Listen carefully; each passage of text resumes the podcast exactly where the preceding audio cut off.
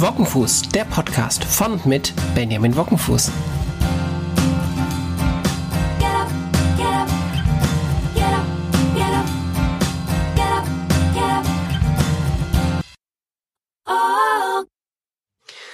Hallo und herzlich willkommen zu einer neuen Folge Wockenfuß, der Podcast. Heute wollen wir uns über digitale Achtsamkeit, über digitale Nachhaltigkeit ähm, im sozialen Sektor äh, unterhalten.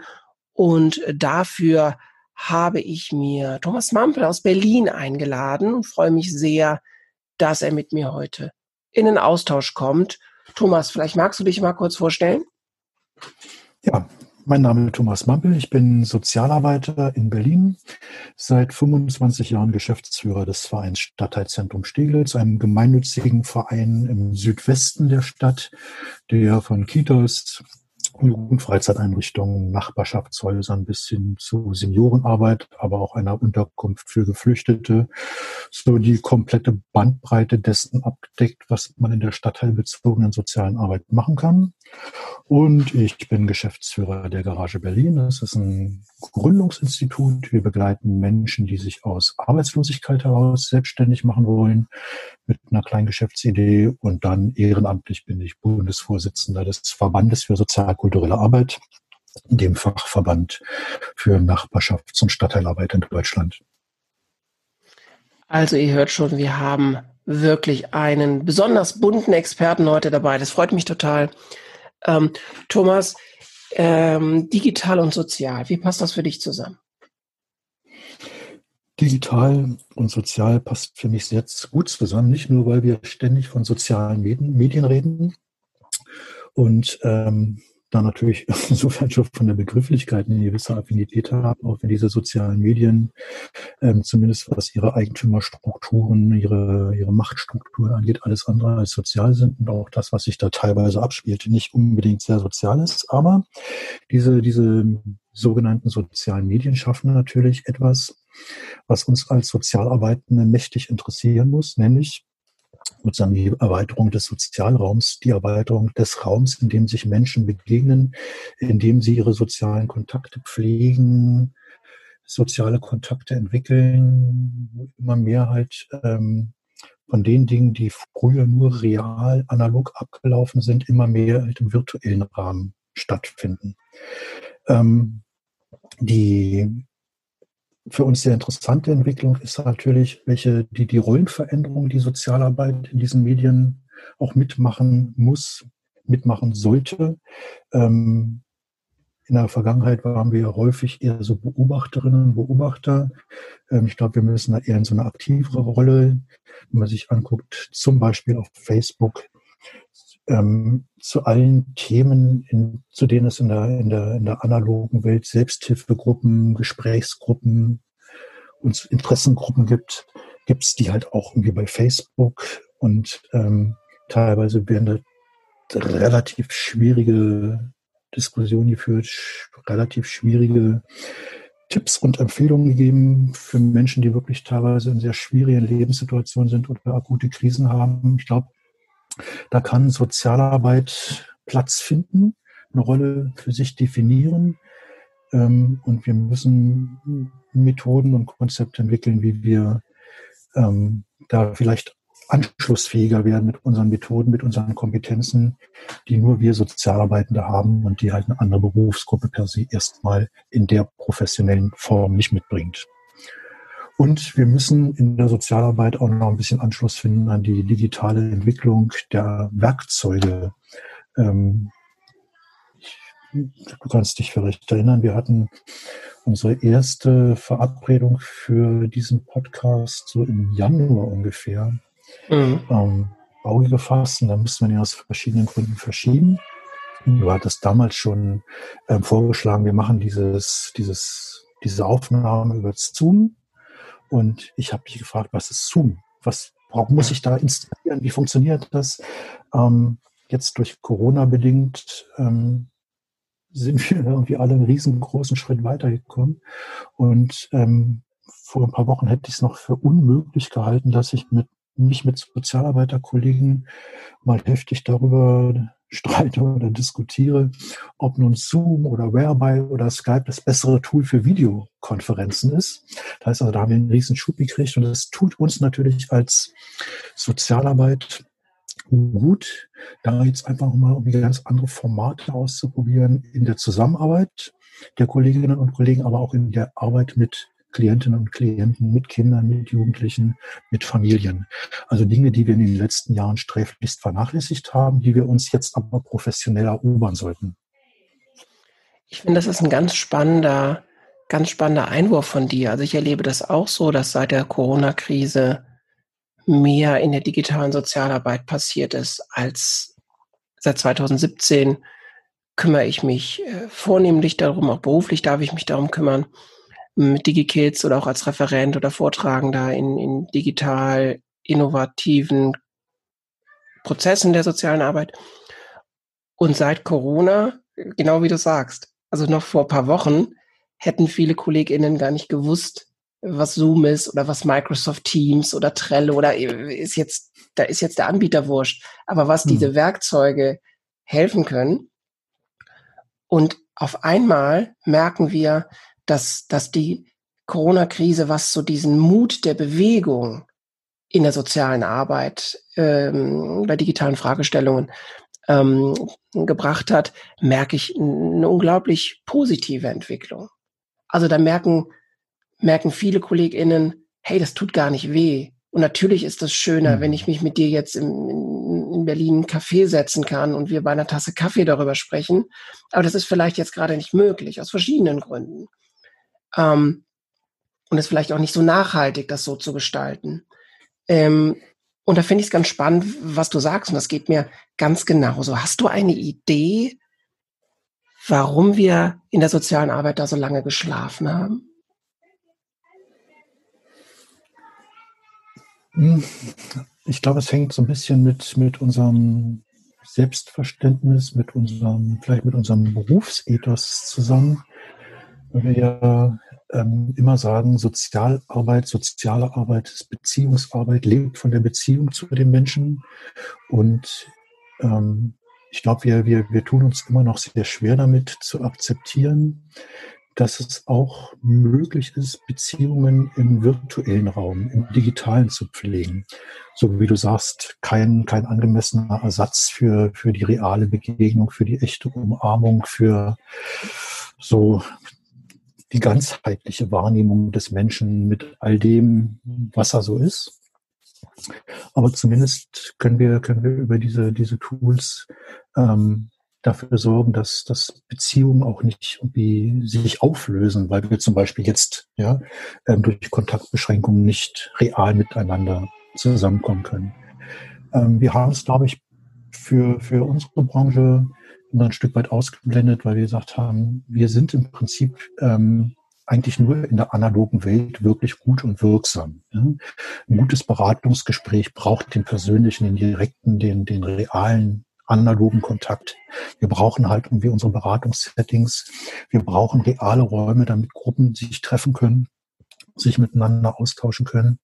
Wir haben glaube ich, sehr, sehr unterschätzt, dass für viele Menschen dieser digitale Raum jetzt schon wirklich irgendwie ein ganz, ganz essentieller Teil ihrer Lebenswirklichkeit ist, wo wir uns einfach nicht hinbewegt haben. Mhm. Also wir haben sozusagen unseren, unseren eigen, unser eigenes Mantra so ein Stück weit vernachlässigt, ja, nämlich dass man immer dahin gehen muss, wo die Menschen sind, ja, wenn man mit ihnen arbeiten will. Also, ja, und man darf nicht warten, dass sie zu einem kommen, ne, sondern wir müssen hin zu den Menschen und dann Beziehung anbieten und irgendwie Begleitung in, in einem gemeinsamen Prozess oder in dem Prozess des Klienten, der Klientin anbieten. Und ähm, da haben wir diesen digitalen Raum, glaube ich, sehr, sehr lange sehr vernachlässigt. Und wir fangen jetzt langsam an zu begreifen, welche Chancen uns auch dieser Raum bietet. Äh, mein Kollege Christopher Baumann aus dem Stadtteilzentrum hat mit einem Kollegen aus einem Kinder- und Jugendhaus unseres Vereins äh, für unseren Podcast Viral gerade ein sehr, sehr interessantes Interview geführt. Und ähm, der Kollege hat es irgendwie nochmal sehr, sehr eindrücklich beschrieben, wie die Kolleginnen in der Jugendeinrichtung im Moment gerade sehr davon profitieren, dass sie endlich durch den Virus gezwungen, endlich ähm, dazu kommen, sich auf die Lebenswirklichkeit, auf die Räume von Jugendlichen einzulassen. Mhm. Ja. Ähm, und ich hoffe, dass, dass, wenn dann Corona hoffentlich bald vorbei ist und wir sozusagen die, die Spitze dieser, dieser Krise hinter uns haben, dass wir uns daran erinnern, dass wir diese, dass wir diese, diese Zugänge behalten, dass wir sie nicht aufgeben, dass wir uns nicht wieder zurückziehen aus diesem Raum. Wir würden uns da, glaube ich, sehr, sehr viele Chancen verbauen. Ich denke auch. Also ich gebe dir total recht. Ich, ich, ich gen, genau das, was du beschreibst, was so den Sozialraum angeht, da haben wir vielleicht viel zu lange vom Sender, von der Senderebene ausgehend gedacht. Also weißt du, so unsere, unsere Profession des, des äh, das dorthin gehen, wo der Mensch steht, den da abholen, ja. Das haben wir, glaube ich, nur so lange gemacht, solange es für, für uns bequem war. Und dann haben wir uns in unsere hm. Beratungsstelle gesetzt und uns gewundert, warum von 14 bis 16 Uhr keiner zur Cannabis-Beratung kommt, obwohl doch mhm. eigentlich äh, äh, das auf dem Flyer total dick draufsteht. Ähm, und wir haben ganz vergessen, dass wir einen Sozialraum nicht bedient haben. Und das, ich finde auch, dass das bewegt sich jetzt gerade. Mhm. Das finde ich ist was ganz, ganz Wertvolles. Und da hoffe ich auch wie du sagst, dass das, dass das nicht nach Corona stoppt, zum einen, und dass wir erkennen, dass das nicht nur so, so ein Trostpflaster während der Corona-Zeit ist, sondern ein echter, echter erweiterter Begegnungsraum ähm, geschaffen werden kann, noch gehalten werden kann. Ja. Ähm, jetzt bist du ja in Berlin, ähm, habt ihr natürlich relativ weite Flächen, die ihr so abdecken müsst. Ähm, ohne jetzt ohne jetzt Marken zu nennen, gibt es bestimmte Technik, die ihr dafür ein, digitale Technik, die ihr dafür einsetzt, um eure Arbeit gut oder sogar noch besser als analog zu machen? Naja, wir haben jetzt ja die, die auch für uns relativ ungewohnte Situation, dass, dass viel im Homeoffice stattfindet. Unsere Einrichtungen sind geschlossen, die Jugendfreizeiteinrichtungen sind zu, die Nachbarschaftshäuser sind geschlossen, unsere Kitas und Schulprojekte laufen, sondern Notbetreuung nur für systemrelevante Eltern und ihre Kinder. Ähm, vieles findet von zu Hause aus statt und da bin ich ganz froh, dass wir ähm, mal, für, für den Sozialbereich schon, schon im Vergleich zum Sozialbereich schon immer so eine, so eine, so eine sehr stark ausgeprägte Digitalaffinität haben, hatten. Also unsere Kolleginnen und Kollegen haben Technik zu Hause, die haben, wie viele haben Smartphones, Tablets, Notebooks und können halt zu Hause arbeiten. Und ähm, wir probieren halt irgendwie im Moment viel aus. Wir haben, wir haben versucht mit FaceTime und Skype unsere Videomeetings zu machen, haben dann Zoom und Whereby entdeckt, entdecken jeden Tag wieder neue Tools und ähm, sind tendenziell auch immer so ein bisschen gefährdet, ähm, uns da so ein bisschen in der, in der Vielfalt der Möglichkeiten zu verlieren. Also im Moment konzentrieren wir uns darauf und wir machen unsere Videomeetings bei Whereby, ähm, weil es sehr einfach klappt, auch für Leute, die halt ähm, ansonsten da vielleicht eher Schwierigkeiten hätten, sich auf so, so eine Dinge einzulassen. Ähm, wir haben jetzt irgendwie für unser, Leitungs, für unser Leitungsteam einen Slack-Kanal eingerichtet und versuchen den halt irgendwie mit einzubinden, machen immer noch einiges über E-Mail, ganz klassisch. Oder telefonieren halt ganz altmodisch miteinander.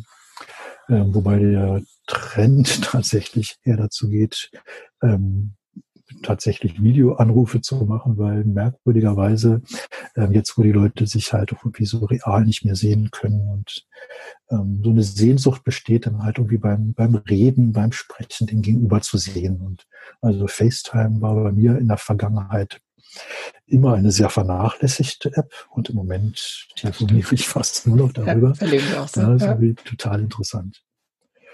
Ja, und ansonsten versucht jeder, sich so gut es geht zu organisieren. Und ähm, es klappt erstaunlich gut. Also wir werden von Woche zu Woche besser, glaube ich. Ich habe es gerade gestern auch in meinem Blog geschrieben, ähm, dass wir, dass wir so, so in dieser merkwürdigen Zeit, in dieser merkwürdigen Krise schon irgendwie so Routinen entwickelt haben, schon eigentlich schon wieder in so einen, so einen Normalzustand kommen, wo wir mhm. eigentlich sehr routiniert die Dinge ähm, bearbeiten, abarbeiten, relativ entspannt mit den Themen und Herausforderungen umgehen, ähm, die wir jetzt mit diesen digitalen Tools auch bearbeiten müssen. Und ähm, aber irgendwie fühlt es sich trotzdem immer noch so an wie Krisenmodus, obwohl wir eigentlich ja. ja nicht mehr so richtig im Krisenmodus sein müssten. Ja, also ich hatte es gestern in dem Beitrag in meinem Geschäftsführer-Tagebuch so beschrieben. Also für mich persönlich wird Zeit, so aus diesem Corona-Hamsterkäfig oder Hamsterrad ja. wieder rauszukommen, ja, ja. Ähm, wo ständig irgendwie auf alles Mögliche reagieren. Und da sind natürlich digitale Tools auch irgendwie ziemlich gefährlich. Ja? Mhm.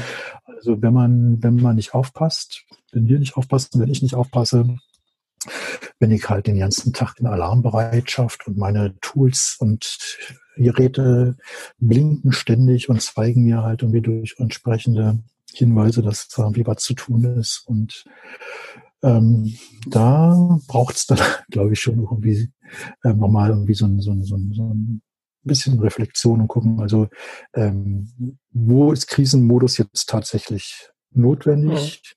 Mhm. Welche Tools will ich nutzen oder sollen genutzt werden, wenn ich alarmiert werden muss? Ja?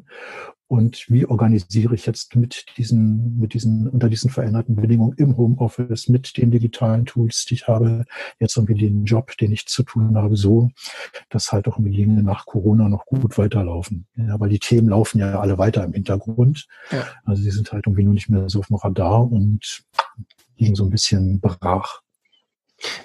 Bevor wir so zu den neuen Herausforderungen kommen, ähm, würde ich gerne noch einen Satz, der, der, der fiel mir gerade an, als du berichtet hast. Jetzt haben wir uns Pseudo-Krisenmodus oder eigentlich schon Normalzustand, haben wir uns umgestellt in der sozialen Arbeit, mal mehr, mal weniger. Erlebst du eine Veränderung im Kontakt zu den Klientinnen, die ihr, die, mit denen ihr zusammenarbeitet? Also schließt schließt der neue, neue Art von Kontakt möglicherweise Menschen aus und spricht neue, neue, neues Klientel an, die wir vorher vielleicht nicht erreicht haben? Also wie, wie komme ich drauf, wenn wir uns, wenn wir uns so Berichte aus der Online-Verhaltenstherapie anschauen, dann erleben wir also Tele, Teletherapie, erleben wir, dass es da durchaus tolle Formate gibt, aber dass wir es natürlich immer noch äh, äh haben, dass Menschen sich im im analogen Face-to-Face behüteten Kontakt irgendwie anders öffnet. Das ist noch nicht so, vielleicht auch medienkulturell noch nicht so, noch nicht so gelernt, dass das auch mhm. online zu tun. Ähm, wie geht es euch in der direkten Arbeit mit den Klientinnen? Ähm, öffnet das Digitale mehr oder verschließt es mehr zu den, zu den ähm, Kontaktkanälen davor? Weißt du, was ich meine? Mhm, ich glaube, es ist beides. Also beides steht nebeneinander. Ähm, wir haben zum Beispiel in der Kinder- und Jugendarbeit ähm, finden wir ganz neue Zugänge. Ja, da, da finden, finden ähm, Dinge jetzt ähm, statt mittels digitaler Tools im digitalen Raum, ähm, die, die uns vorher nicht zugänglich waren, wo wir vorher auch Jugendliche überhaupt nicht erreicht haben. Also da lernen wir auch hm. neue Leute ja, kennen und ähm, können, können auch irgendwie ähm, gut mit, mit, mit dieser Gruppe von, von Besucherinnen, Besuchern, Nutzern unserer Angebote arbeiten. Und das entwickelt sich wirklich von Woche zu Woche auch besser und weiter und ähm, wird immer attraktiver und interessanter. Es entstehen ganz neue Formate, die, die wir uns so gemeinsam mit den, mit den Jugendlichen erarbeiten. Ähm,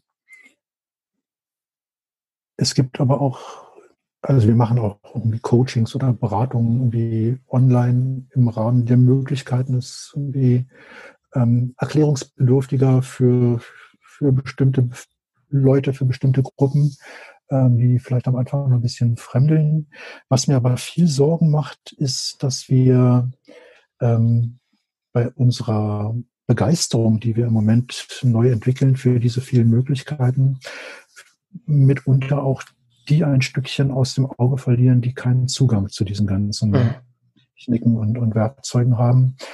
Kinder, die in prekären Wohn- und Lebenssituationen leben, wo es halt irgendwie keinen Laptop oder kein Tablet im Kinderzimmer gibt, ja, wo halt Homeschooling nicht funktioniert, weil die, die technischen Möglichkeiten zu Hause überhaupt nicht da sind.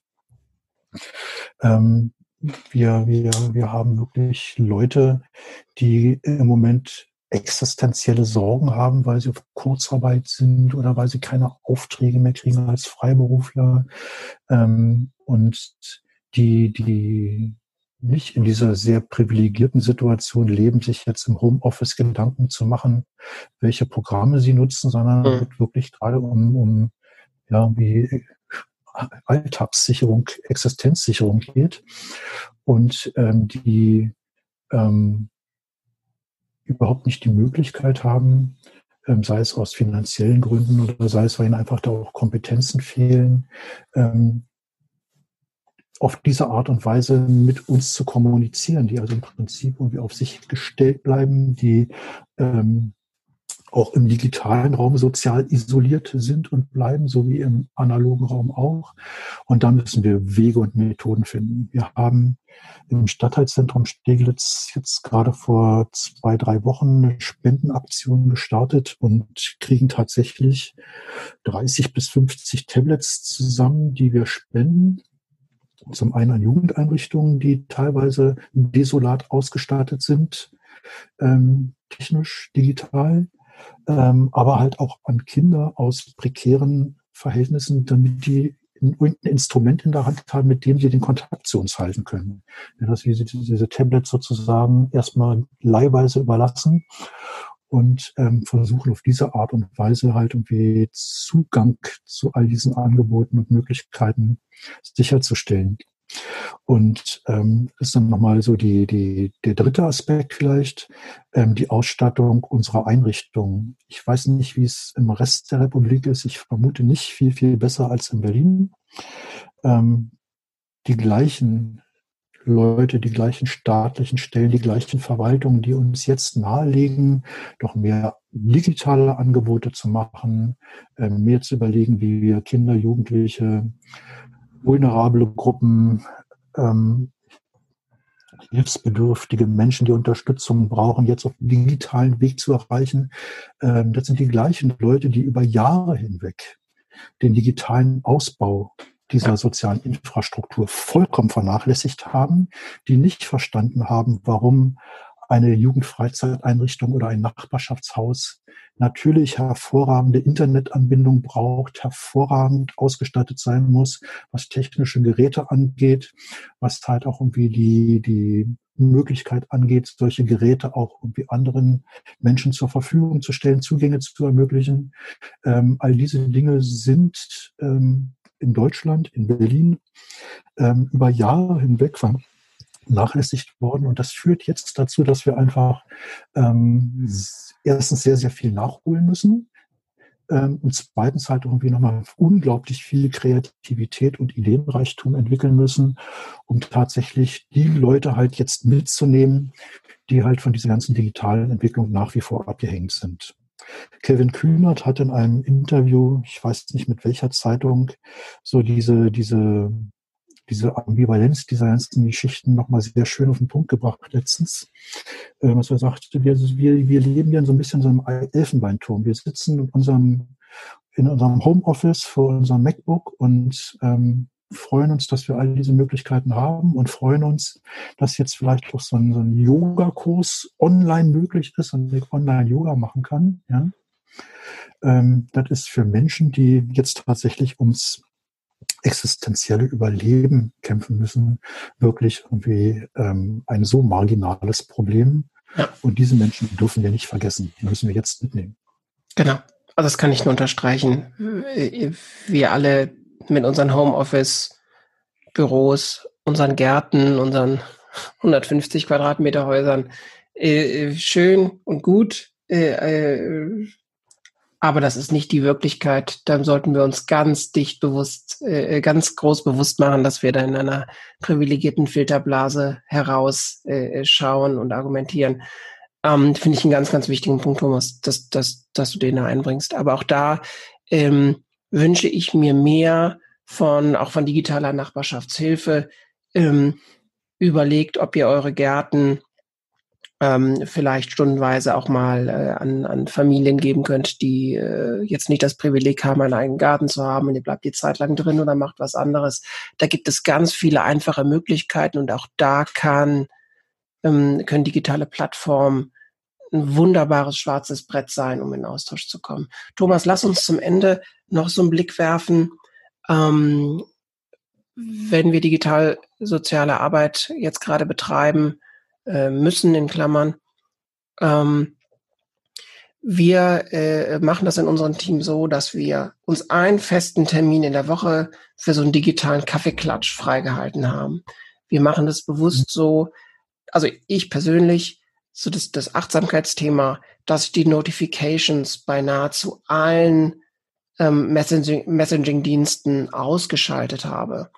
Ähm, ich führe bewusst und gerne, auch wenn es in der Corona-Zeit auch mal in den Strudel geraten ist, ein Bullet Journal, bewusst analog, ähm, weil ich so bei diesem ganzen digitalen Strudeln die Füße auf dem Boden halten möchte, ja, ähm, so als Bild im Kopf.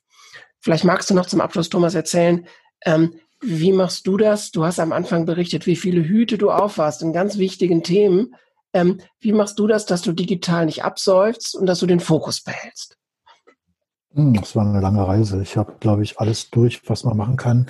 Ähm, was auch daran liegt, dass mich dieses ganze Thema Selbstorganisation, Selbstmanagement immer schon immer interessiert hat und ähm, ich auch unglaublich ähm, viel Zeit und, und ähm, Energie verwendet, verschwendet habe, um alle möglichen Tools auszuprobieren, die einem versprechen, dass man sich noch besser organisiert, noch mehr schafft, noch mehr Aufgaben in den Arbeitsalltag, in den Arbeitstag reinkriegt. Ähm, ich habe lange Zeit ähm, im Prinzip vollkommen papierlos gearbeitet, irgendwie ähm, mit so den Klassikern, also To-Doist, ähm, Meistertask, Trello, ähm, alles durch. Und ähm, GoodNotes, meine handschriftlichen Notizen halt irgendwie auf dem iPad gemacht und ähm, immer von der, von der ähm, Vermutung getrieben, dass dieses digitale Arbeiten mich produktiver macht, mich besser macht, mich schneller macht. Und ähm, bis ich dann irgendwann für mich festgestellt habe, ich ersaufe in all mhm. dem, was sich dann halt irgendwie so ähm, da ansammelt. Meine To-Do-Liste wurde nicht mehr kürzer. Ich habe im Prinzip Aufgaben nur noch verschoben das geht ja mit diesen digitalen Tools quasi automatisch. Also ein Wisch nach rechts und sie ist dann morgen fällig oder nächste Woche. Ich ähm, habe Aufgaben angesammelt, die ich inhaltlich überhaupt nicht mehr bewertet habe, einfach nur noch aufgeschrieben, rein in den Speicher. Der Speicher ist ja unbegrenzt und ähm, habe so im Laufe der Zeit bemerkt, dass diese diese, diese digitalen Tools bei mir zumindest auch dazu geführt haben, dass ich so ein Stück weit den Fokus verloren habe auf die Dinge, die mir tatsächlich wichtig sind. Also was sind meine Haupt- und Kernaufgaben? Worum möchte ich mich als Geschäftsführer kümmern? Worum möchte ich mich nicht kümmern? Was sind meine Ziele? Aus welchen Werten leite ich diese Ziele ab? Und ähm, wie machen sich die, die Ziele in meinem Alltag bemerkbar? Also woran erkenne ich, dass ich an den richtigen Dingen arbeite? Mhm. Und bin dann ähm, nach so ein paar Experimenten vor etwas über einem Jahr über ein Buch gestolpert von Ryder Carroll, die Bullet Journal Methode. Ähm, und ein Satz, der mich dann ähm, sofort begeistert hat und mich dann auch für diese Methode äh, sozusagen geöffnet hat, war halt irgendwie der Satz von Ryder Carroll, dass dieses Bullet Journal das analoge Werkzeug im digitalen Zeitalter ist. Ähm, ein Satz, der hängen geblieben ist, weil ähm, das dann tatsächlich, ich habe es dann probiert, ähm, so für mich eins um, umzusetzen und anzuwenden, wie ähm, diese Methode es vorschlägt und habe dann so im Laufe der Monate festgestellt, dass ich ähm, leidenschaftlich gerne alle digitalen Tools nutze, die mir, die mir, die mir das Arbeiten erleichtern. Was es nicht mehr gibt, ist eine To-Do-Liste. Was es nicht mehr gibt, sind irgendwelche ähm, Kollaborationstools, ich halt irgendwie jetzt irgendwie Aufgaben verteile an alle möglichen Leute und mir Statusberichte angucke, sondern meine Aufgabenplanung, meine Zielplanung, meine Vorgehensplanung mal ganz klassisch auf Papier. Ähm, meine Tagesplanung ich jeden Morgen auf einer Seite mein Bullet Journal und da wird es dann auch sauber dokumentiert, was ich gemacht habe und ähm, dieses Arbeiten auf Papier ist dann tatsächlich so ein Stück weit so ein, so ein Anker geworden, wo ich dann nochmal sortiere, reflektiere, mich neu ausrichte und dann halt auch nochmal mit einem klareren Fokus mich wieder auf die Dinge in der digitalen Welt und natürlich auch in der analogen Welt einlassen kann. Ja, das trifft's ganz, ganz toll, äh, was ich auch im Bullet Journal ähm, für mich Positives gefunden habe. Also dieses aus Schnelligkeit, Achtsamkeit werden lassen, auch, auch so Inhalte anfassen wieder. Weißt du, es gibt ja wunderbare To-Do-List-Systeme, die auch irgendwie visuell Spaß machen. Wenn man da so eine gewisse Affinität hm. zu digitalen Anwendungen hat, macht das ja auch wunderbar Spaß und To-Do ist hm. oder Things 3 oder was einzurichten. Das sieht ja toll ja. aus und man kann das alles schön schieben. Der Kalender ist synchron und dann ist man vor lauter Schieben und Wischen und Tippen berührt man gar nicht mehr so seine Inhalte. Das finde das, das, das trifft total gut, was du so gerade gesagt hast. Hm. Na, also mal wie so für ah, mich so beschrieben, ja. ich bin wieder in Kontakt zu meinen Aufgaben gekommen. Genau, also genau. ich gucke mir an, was haben die eigentlich mit mir zu tun und was haben die mit dem zu tun, ähm, was mir wichtig ist. Ja? Und dadurch sortiert sich vieles schon. Also viele Dinge streiche ich durch oder übertrage sie gar nicht mehr, weil sie wirklich nicht wichtig sind. Ja? Richtig. Und ähm, sehr empfehlenswert. Ja, genau. Also ich finde, bei allen digitalen Chancen, und die sind da für die soziale Arbeit, die sollten wir auch ganz mutig einfach mal ausprobieren, einfach mal erleben, machen ähm, und denen eine Chance geben. Aber Fokus, Achtsamkeit, Aufmerksamkeit, alles nur begrenzte, rare Güter, die wir vielleicht mit so einer analogen Insel besser vor so einem digitalen Strudel auch schützen können. Thomas, es hat mir total Freude gemacht. Endlich haben wir es hinbekommen. Ähm, danke dafür. Ich äh, danke dir für deine tollen Impulse in deiner Arbeit. Folgt Thomas sehr, sehr gerne auf Twitter. Das ist sehr ähm, erhellend und inspirierend. Ähm, lest seinen Blog gerne, wenn ihr Lust habt. Den Podcast Viral kann ich auch sehr empfehlen. Da macht Thomas ganz tolle ganz tolle Geschichten und bringt die voran. Danke dafür. Ähm, und danke für deine Zeit, Thomas, und hab einen schönen Tag. Vielen Dank. Hat Spaß gemacht. Dankeschön. Tschüss. Bis dann. Ciao.